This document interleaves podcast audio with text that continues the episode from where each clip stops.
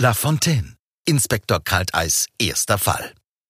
Willkommen bei Listen and Crime, dem Krimi-Podcast von The Growing Mind.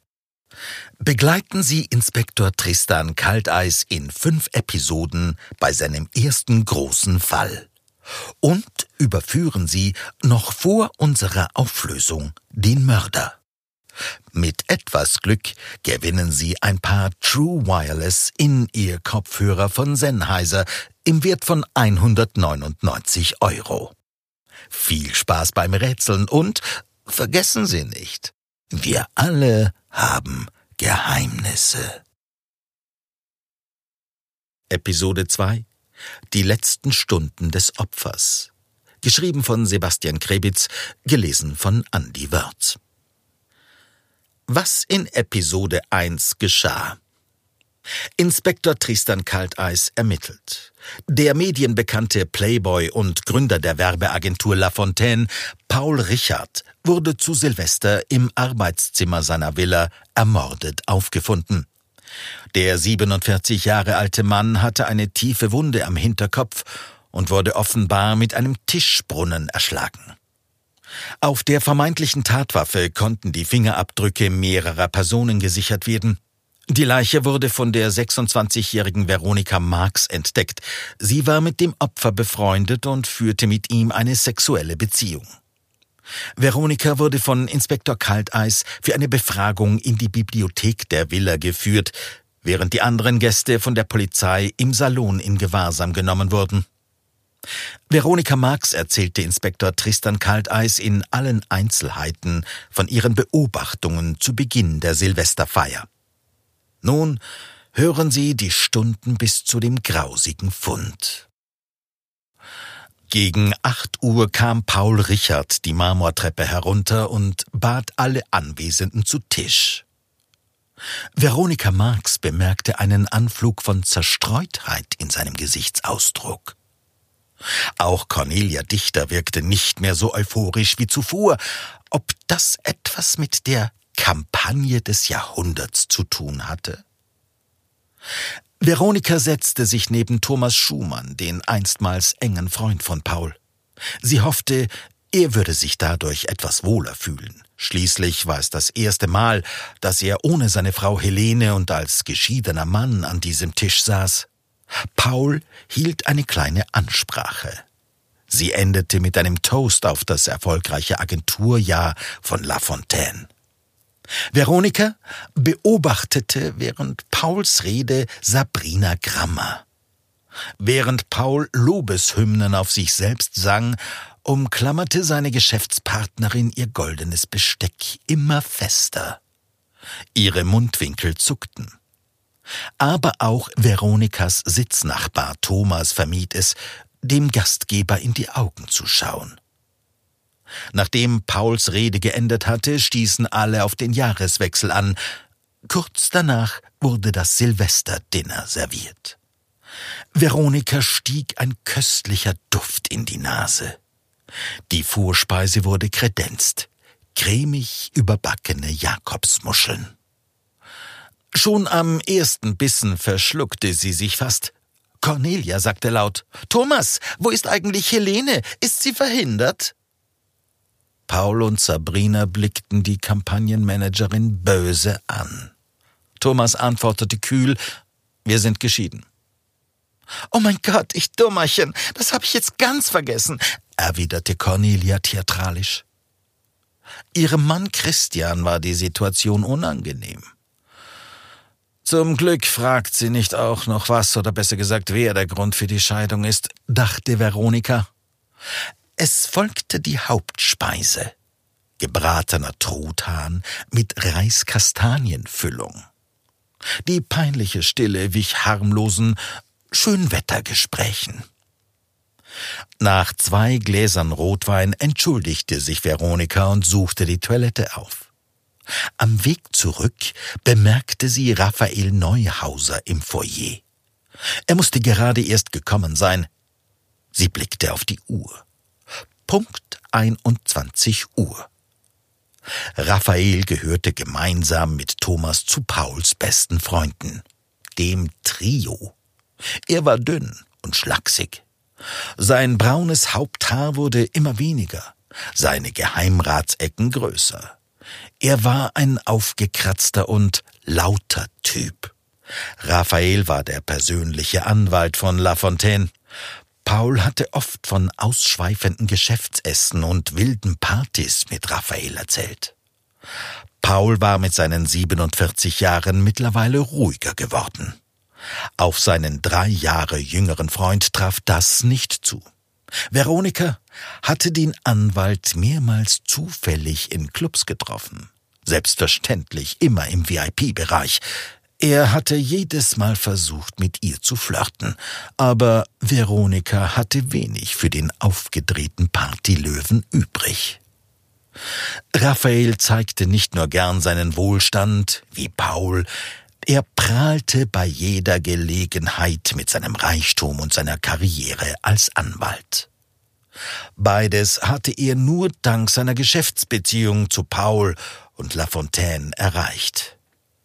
Vero, brüllte Raphael und riss Veronika aus ihren Gedanken. Ich hasse Vero, dachte sie. Raphael kam rasch auf sie zu und drückte ihr ein Küsschen rechts und ein Küsschen links auf die Wangen. Das Beste an diesen Silvesterfeiern ist dein Anblick, flüsterte er ihr mit schmieriger Stimme ins Ohr.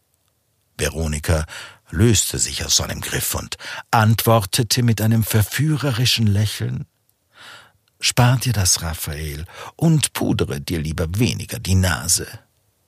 Sie tippte mit dem Zeigefinger leicht auf die Spitze ihres Näschens. Raphael wischte sich die weißen Rückstände von der Nase, drehte sich um und verschwand in Richtung Toilette. Zurück an der Tafel wurde der Nachtisch aufgetragen, Blätterteigschnitte mit Passionsfruchtcreme. Dazu schwarzer Espresso. Auch Raphael gesellte sich nach einer Weile dazu und entschuldigte sich für die Verspätung. Er wäre bei einer anderen Silvesterfeier aufgehalten worden. Gegen 21.30 Uhr war das Abendessen beendet. Die geschäftige Sabrina machte sich auf den Weg in die Küche, um das Catering weiter zu managen. Cornelia und Christian Dichter spazierten mit Drinks ins Billardzimmer. Paul kam schnell zu ihr herüber. Er würde mit Thomas in sein Arbeitszimmer gehen. Thomas, begleitest du mich? fragte Paul ihren Sitznachbarn. Thomas nickte und wollte gerade aufstehen, als Raphael über die beiden herfiel und sie umarmte. Oh, das Trio wieder vereint, rief er. Doch Paul und Thomas lösten sich von dem überdrehten Anwalt. Nicht jetzt, Raphael, war alles, was Paul sagte. Dann ging er mit Thomas davon. Raphael sah ihnen verwundert nach. Was ist denn mit denen? Die Silvesterstimmung hier ist ja echt bombastisch, sagte er sarkastisch und genehmigte sich einen weiteren Drink. Er hat anscheinend keine Ahnung, was oder besser gesagt, wer der Scheidungsgrund von Thomas und Helene ist, dachte Veronika und nippte an ihrem Weinglas. Thomas sah zufrieden aus, als er gegen 22 Uhr wieder zu den anderen Gästen stieß. Veronika fragte sich, ob das Gespräch zwischen ihm und Paul gut verlaufen wäre. Sie ging in den ersten Stock. Paul saß in seinem Arbeitszimmer auf einem Sessel, die Handflächen auf sein Gesicht gepresst. Sie klopfte und trat ein. Ah, sieht nicht so aus, als wäre die Unterhaltung mit Thomas gut gelaufen. Zumindest nicht für dich, stellte Veronika fest. Sie dachte an den selbstzufriedenen Gesichtsausdruck von Thomas gerade eben. Paul sah auf und war sichtlich erleichtert, sie zu sehen. Dann seufzte er und sagte, nicht wirklich. Ich habe ihm als Wiedergutmachung 15.000 Euro angeboten, Veronika verdrehte die Augen. Du kannst dir seine Vergebung doch nicht erkaufen. Hast du ernsthaft geglaubt, das funktioniert? fragte sie entsetzt. Paul lachte hysterisch auf. Die Frage sollte eher lauten, habe ich ernsthaft geglaubt, dass ich seine Vergebung so günstig kaufen kann? Veronika konnte nicht folgen. Was meinst du damit? sagen wir einfach, Thomas hat den Einsatz erhöht. Er besitzt bessere Karten, als ich dachte, antwortete Paul. Er stand auf, ging auf sie zu und strich sanft über ihr Gesicht. Dann sagte er leise Ich habe so viele Fehler gemacht, Veronika. Aber du bist keiner. Ich muss jetzt gehen. Äh, wir reden nachher, ja? Er ließ sie im Arbeitszimmer zurück. Im Erdgeschoss stieg die Stimmung mit voranschreitender Uhrzeit. Veronika hörte Gelächter und klirrende Gläser. Sie warf einen Blick in den Salon, aber Paul war nicht zu sehen. In der Küche wurde bereits das Buffet für den Mitternachtssnack in einer Stunde vorbereitet. Die meisten Angestellten wurden nach Hause geschickt. Der schusselige Kellner, dem sie geholfen hatte, die Scherben im Foyer einzusammeln, verabschiedete sich bei Veronika. Es ergab sich eine längere Unterhaltung. Von der Küche aus bemerkte sie währenddessen Paul und Cornelia Dichter auf der Terrasse. Sie hatten offenbar eine heftige Auseinandersetzung. Sie bemerkte auch Sabrina, die aus dem Salon die Konversation im Freien belauschte. Plötzlich zuckte Sabrina heftig zusammen und verschwand fluchtartig. Der schusselige Kellner redete auf Veronika ein. Wahrscheinlich hoffte er bei der schönen Frau Eindruck zu machen, doch sie unterbrach ihn mitten im Satz und entschuldigte sich. Dann verließ sie die Küche. Was hatte Sabrina gehört, das sie so aufschrecken ließ? Was stimmte hier heute nicht? Vom Foyer aus hörte Veronika die hohen Absätze von Sabrina im ersten Stock. Sie wollte ihr gerade hinterhergehen, als sie unerwartet mit Christian Dichter zusammenstieß. Die Nachricht mit T. In 30 Minuten beginnt das Jahr 2020, die goldenen Zwanziger, sagte Christian euphorisch zu Veronika. Sie wollte eigentlich nach Sabrina im ersten Stock sehen, aber Christian zog sie in den Salon. Sie setzten sich auf das rote Sofa. Ihr Blick suchte auf der Terrasse nach Paul und Cornelia.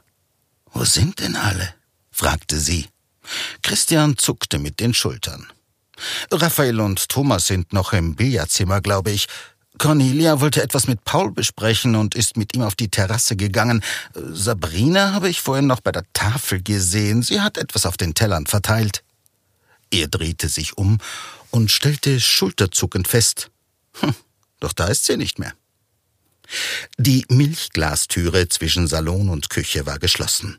Doch Veronika erkannte eine Person im weißen Anzug und eine weitere. Sie gingen durch die Küche ins Foyer. Das musste Paul sein. Aber wer war die zweite Person? Cornelia? Kamen sie gerade von der Terrasse zurück? Erde an Veronika, hörte sie Christian neben sich rufen. Oh, entschuldige, ich, ich, bin etwas abgelenkt. Irgendetwas geht hier vor. Ich spüre es ganz deutlich, sagte sie. Christian musterte sie kurz, bevor er plötzlich mit freudigem Gesicht fragte, Glaubst du, es gibt eine Mitternachtseinlage? Meinst du, dass alle etwas aushecken und wir zwei Außenseiter sollen nichts mitbekommen? So etwas in der Art, ja, murmelte Veronika. Etwas, das Christian gerade gesagt hatte, beschäftigte sie. Was meinst du damit, dass wir beide Außenseiter sind? Ich habe bis jetzt nur mich selbst als Außenseiterin gesehen. Du kennst Paul doch schon seit Ewigkeiten über deine Mutter, oder? Christian antwortete. Stimmt. Meine Mutter kannte ihn gut, ich weniger. Selbst als ich ein Kind war, traf meine Mutter sich mit Paul immer alleine. Aber ich beschwere mich nicht. Das waren die besten Tage meiner Kindheit. Unsere Nachbarin passte in der Zwischenzeit auf mich auf. Es gab Unmengen Süßkram und ich durfte fernsehen, solange ich wollte. Jetzt, wo meine Mutter tot ist, verbinden Paul und mich nur noch Cornelia und ihr Job bei La Fontaine. Ich denke nicht, dass ich sonst hier eingeladen wäre. Veronika sah ihn konzentriert an und erwiderte Das glaube ich nicht. Wenn Paul von dir redet, und das tut er, dann immer nur positiv. Er würde dich bestimmt einladen, sagte sie und hoffte, dass es ihm damit besser ging. Veronika wusste nur zu gut, wie es sich anfühlte, ausgeschlossen zu sein. Christian zog seine Brieftasche hervor und öffnete sie. Er zog das Schwarz-Weiß-Foto einer jungen Frau heraus. Meine Mutter hätte dich sehr gemocht, Veronika, sagte Christian. Sie war sehr hübsch, entgegnete Veronika lächelnd. Plötzlich fühlte sie ihr Smartphone in ihrer kleinen Handtasche vibrieren. Christian sah vertieft auf das Foto, während Veronika ihr Telefon zur Hand nahm. 23.51 Uhr, eine Nachricht von Paul. Vero, komm in mein Arbeitszimmer jetzt, brauche deine Hilfe. T. Irgendetwas stimmte nicht. Sie spürte es deutlich. Sofort sprang sie auf und sagte Christian, sie müsse nach Paul sehen. Bei der Türschwelle des Salons stieß sie mit Cornelia Dichter zusammen, die offenbar blendende Laune hatte. Doch dann bemerkte Cornelia, dass Christian allein im Salon saß. Sie packte Veronika am Arm und zischte, Lass die Finger von meinem Mann, du kleines Miststück. Veronika konnte nicht fassen, was sie da hörte. Plötzlich sah sie, wie ein Mann von oben ins Foyer kam und in die Küche verschwand. War das Thomas oder Raphael? Sie musste zu Paul und hatte keine Zeit für diesen Kindergarten mit Cornelia, die sie weiter beleidigte. Veronika unterbrach ihre Schimpftirade. Halt deine Klappe, du hast sie doch nicht mehr alle. Dann lief sie hinauf in den ersten Stock, hastete an der Treppe zum zweiten Stock vorbei, den Flur entlang bis zu Pauls Arbeitszimmer. Was sie dann sah, ließ ihr das Blut in den Adern gefrieren. Überall lagen Zettel und Mappen verstreut. Das Zimmer war verwüstet und sie erblickte Paul, der in einer dunkelroten Blutlache lag. Sein weißer Anzug war rot verfärbt. Veronika verfiel in Panik. Sie schrie um Hilfe, doch niemand reagierte. Sie hörte den Parkettboden knarren und warf einen Blick aus dem Arbeitszimmer in den Flur. War das Thomas, der die Treppe hinunterlief? Ganz sicher war sie sich nicht. Sie hörte, wie jemand das Schloss des Badezimmers am anderen Ende des Flurs entsperrte. Doch dafür war jetzt keine Zeit. Sie lief zu Paul, der am Bauch lag, und wollte ihn umdrehen. Doch er war zu schwer. Mehrmals klatschte sein Gesicht in das dickflüssige Blut, als sie versuchte, ihn zu bewegen. Sie rutschte ab und fiel zurück. Da sah sie den Tischbrunnen von La Fontaine am Boden liegen. Sie hob ihn gedankenverloren auf. Als sie das Blut am Tischbrunnen bemerkte, ließ sie ihn erschrocken wieder fallen. Zitternd und mit blutigen Händen suchte sie ihr Telefon und wählte den Notruf. Nach einem kurzen Moment meldete sich eine Stimme auf der anderen Seite der Leitung. Sie blickte auf und bemerkte Sabrina, Pauls Geschäftspartnerin. Sie stand stocksteif und mit zerronnener Schminke in der Tür. Veronika beantwortete roboterhaft die Fragen der Notrufzentrale. Sie hörte lautes Knallen, die Fenster des Arbeitszimmers leuchteten in bunten Farben. Das Feuerwerk. Mitternacht. Hilfe ist auf dem Weg, Frau Marx, bleiben Sie ruhig, alles wird gut sagte die Stimme am anderen Ende der Leitung.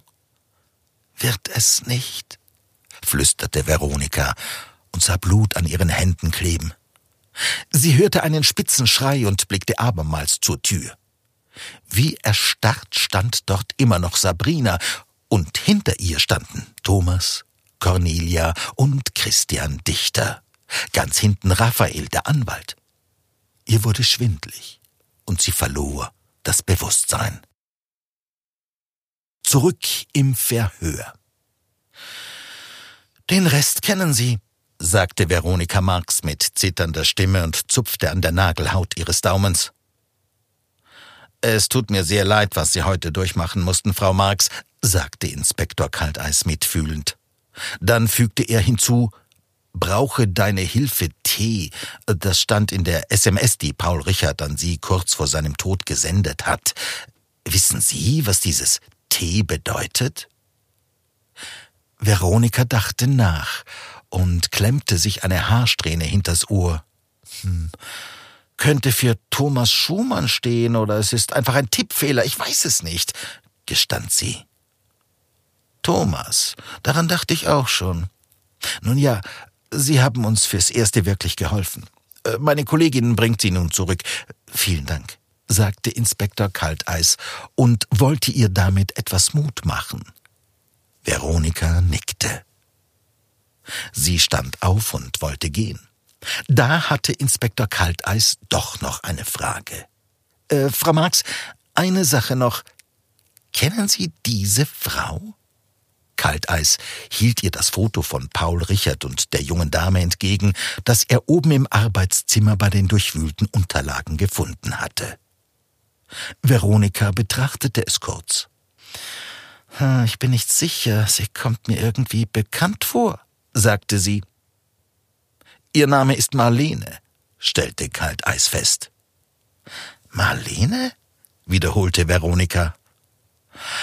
Ah, jetzt weiß ich, warum sie mir bekannt vorkommt. Das muss Marlene Dichter sein. Sie ist die Mutter von Christian Dichter und starb bei einem Autounfall.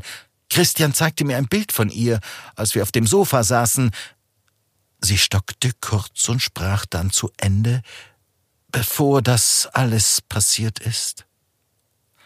Kalteis musterte das Foto und sagte, Marlene Dichter also. Hm, interessant. Er bedankte sich erneut und begleitete Veronika zur Tür. Bevor sie hinausging, drehte sie sich noch zu Inspektor Kalteis um und sagte jene Worte, die ihm auch ein Jahr nach dem Fall noch im Gedächtnis waren. Inspektor Kalteis, hier ist die Wahrheit über die anwesenden Gäste oder Pauls Freunde. Jeder von ihnen hat Geheimnisse und ein Motiv, und jeder von ihnen wäre zu diesem Mord fähig gewesen. Eine Polizistin führte Veronika durch den Salon, an den übrigen Gästen vorbei, in die Küche. Es wurde heftig getuschelt, und Veronika vermied jeglichen Blickkontakt. Schon in der Küche hörte sie Inspektor Kalteis Stimme. Christian Dichter, folgen Sie mir bitte. Das Verhör von Christian Dichter. Es ist der 1.1.2020 und die Uhrzeit ist ähm, Kalteisaugen wanderten wieder zu seiner Armbanduhr, bevor er sagte, äh, zwei Uhr fünf. Wir befinden uns in der Bibliothek der Villa des ermordeten Unternehmers und Gründers der Werbeagentur La Fontaine, Paul Richard. Bei mir sitzt Christian Dichter, einer der Gäste. Er ist der Mann von der bei La Fontaine als Kampagnenmanagerin angestellten Cornelia Dichter. Mit dem Opfer ist er auch über seine Mutter bekannt, die bei einem Autounfall ums Leben kam. Kalteis blickte in Christian Dichters müde Augen. Bitte stellen Sie sich vor, erklären Sie Ihre Beziehung zum Opfer genauer und ob Ihnen heute etwas Ungewöhnliches aufgefallen ist, sagte Kalteis. Christian setzte sich aufrecht hin, verschränkte die Arme und begann. Mein Name ist Christian Dichter und ich bin 28 Jahre alt. Das Opfer, Paul Richard, war ein enger Freund meiner Mutter, Marlene Dichter. Außerdem arbeitet, wie Sie vorher selbst gesagt haben, meine Frau als Kampagnenmanagerin bei La Fontaine.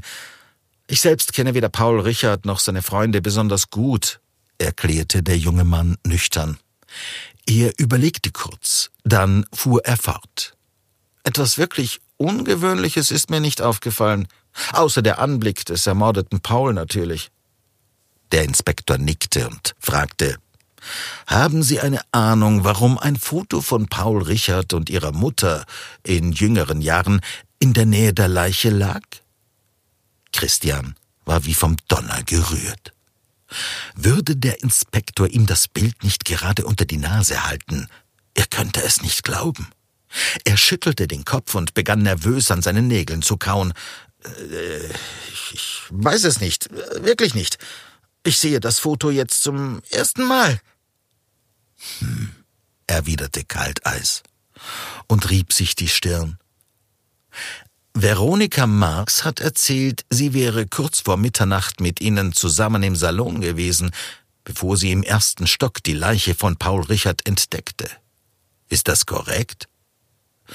Ja, das stimmt, antwortete Christian.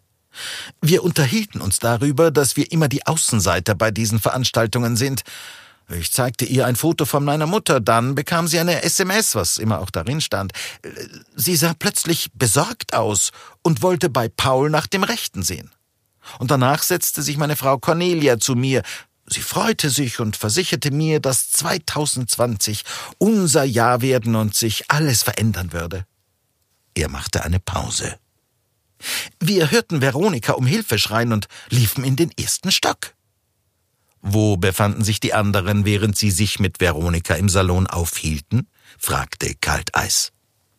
Christian überlegte.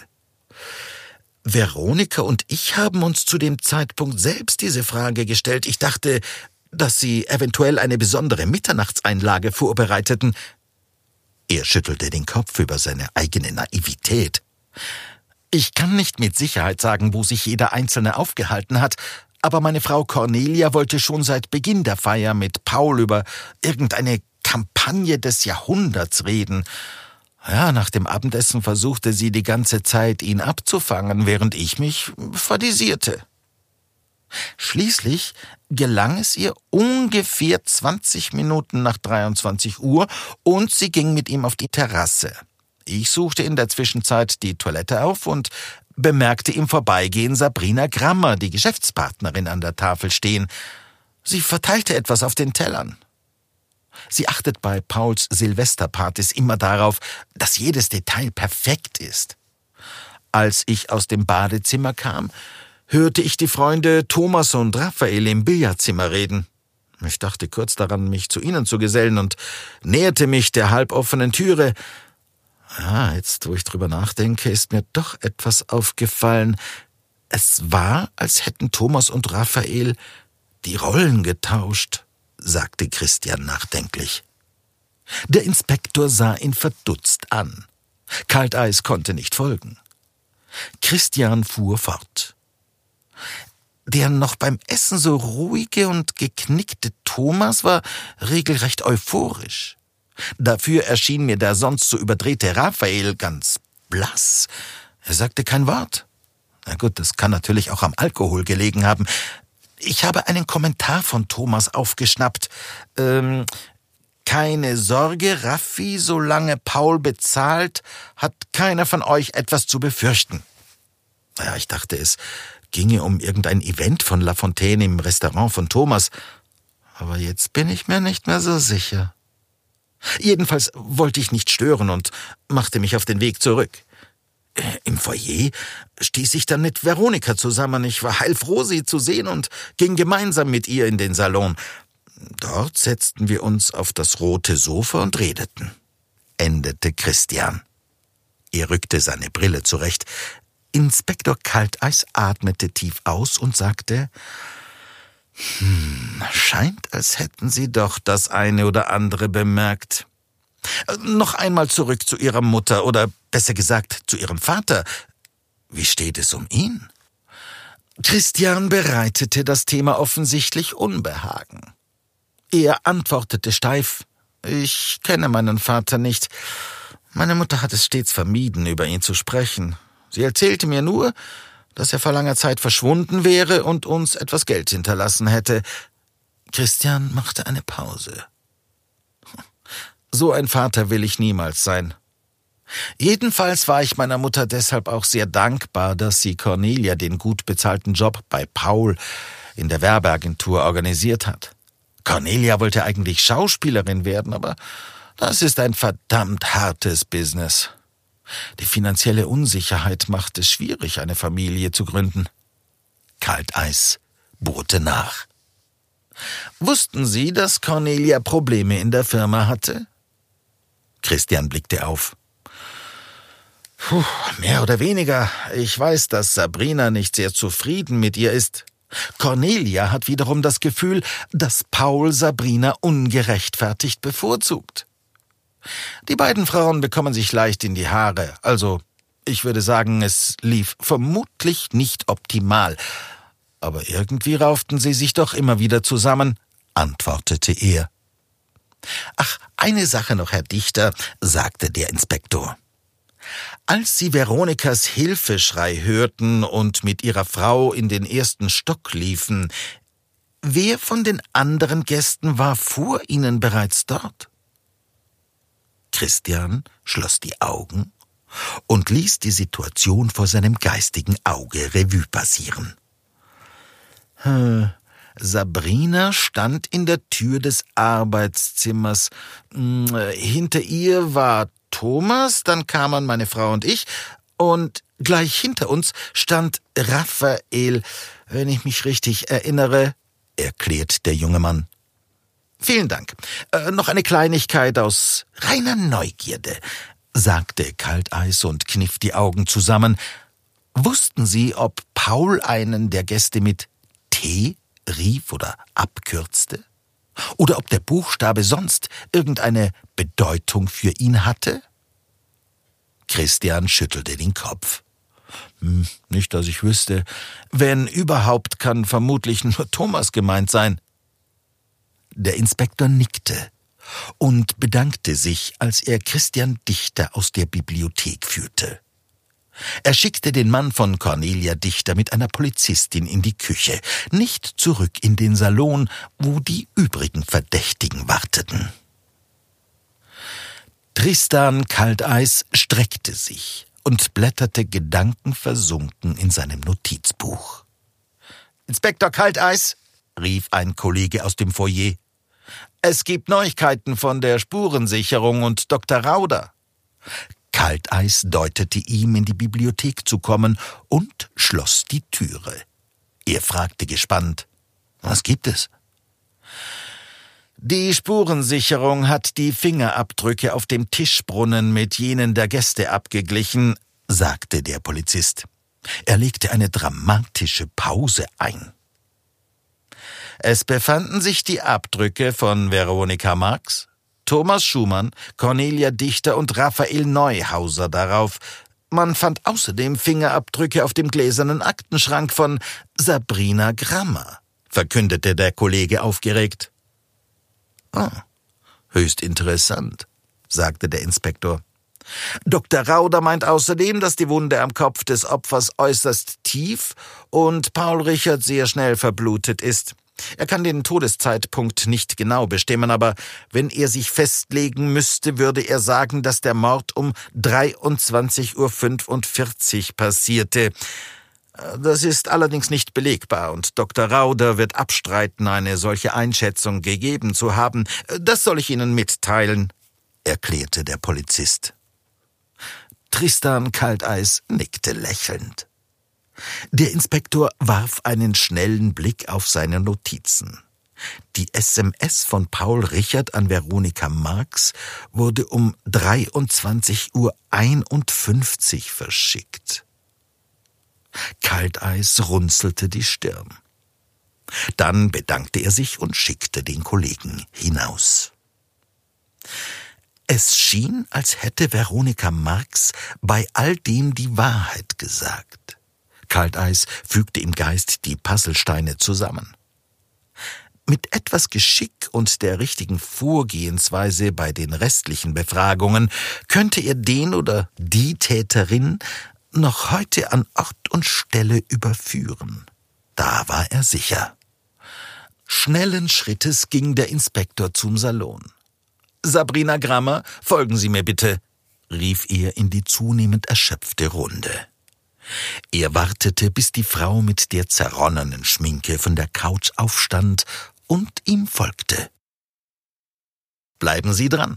Verpassen Sie nicht die nächste Episode und seien Sie dabei, wenn Inspektor Kalteis Sabrina Grammer und Cornelia Dichter befragt.